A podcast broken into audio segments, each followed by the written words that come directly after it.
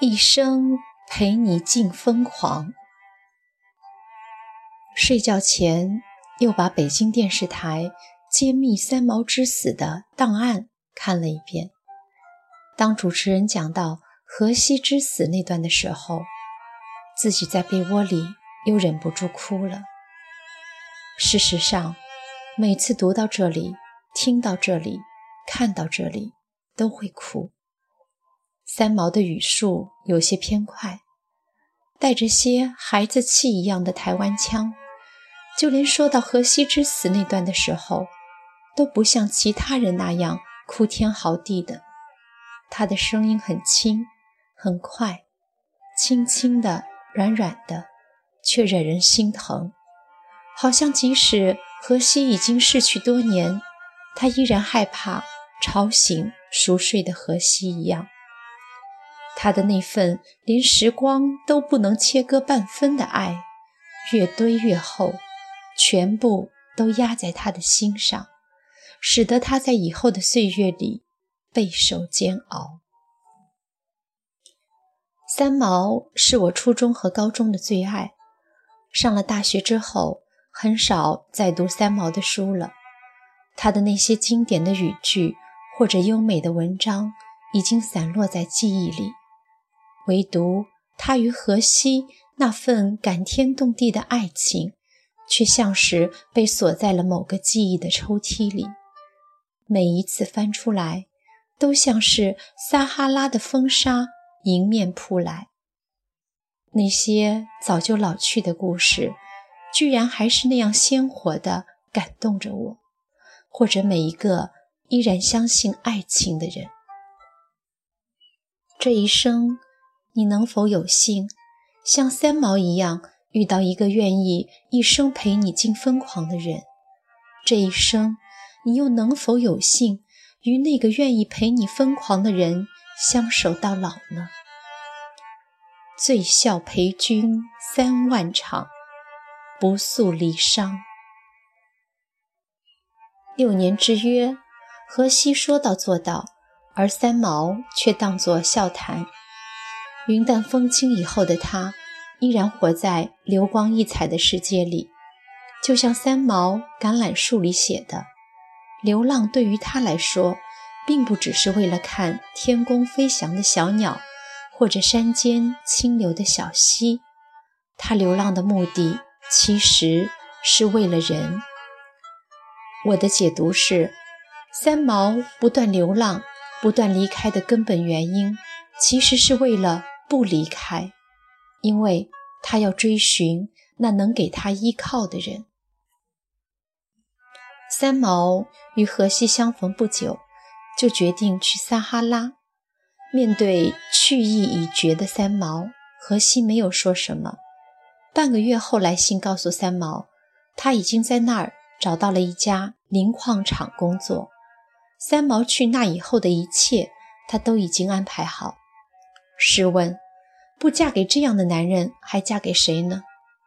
再想想现在的许多男人，都把承诺放到未来，把牺牲留给女人，以为你为我牺牲了，我必涌泉相报。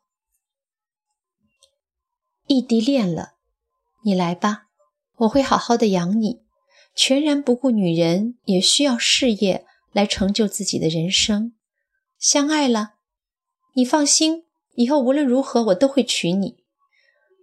而一吵架，从前的那些相濡以沫全成了过往阴云。心动了，等以后我工作稳定了，我一定好好爱你。后来女人等的没有希望了，走了，才追悔莫及。本来有那么多我们可以当机立断解决的事。到最后，全都拖成了遗憾。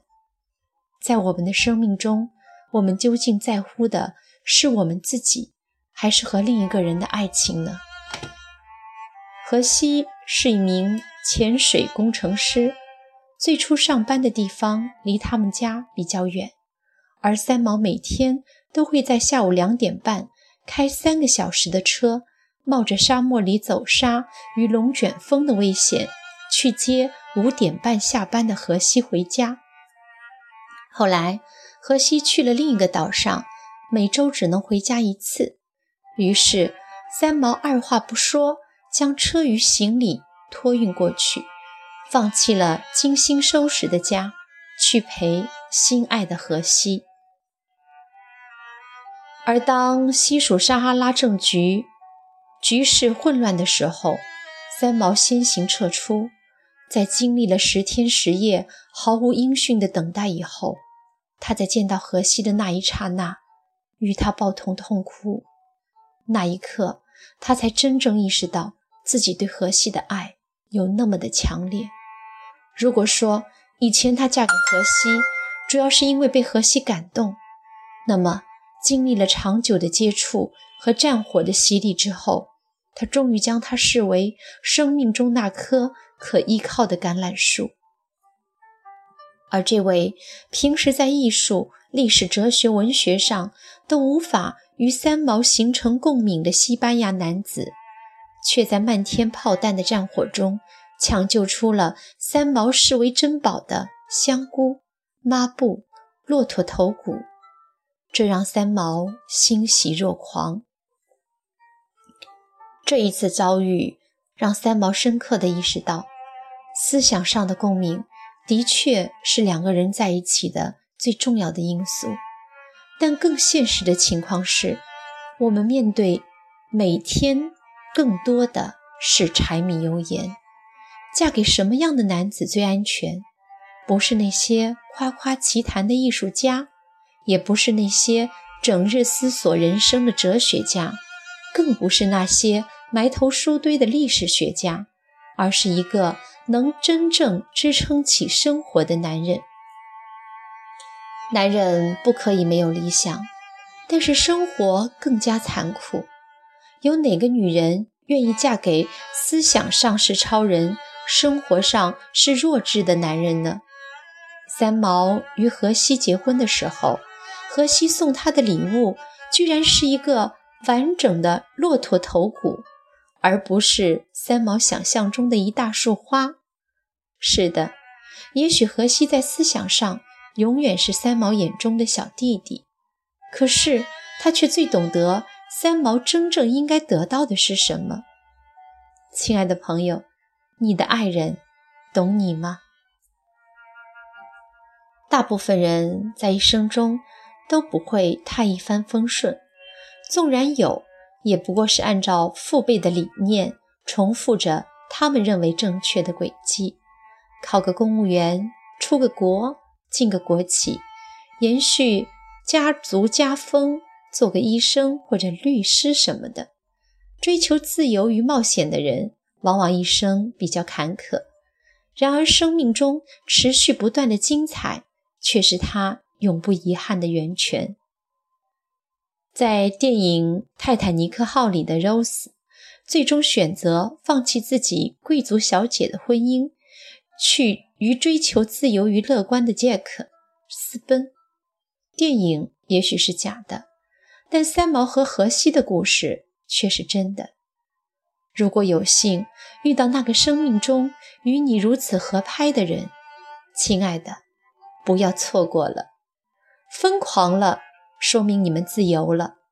只有陪他一起疯狂，你才能站在与他一样的高度，俯瞰脚下的风景。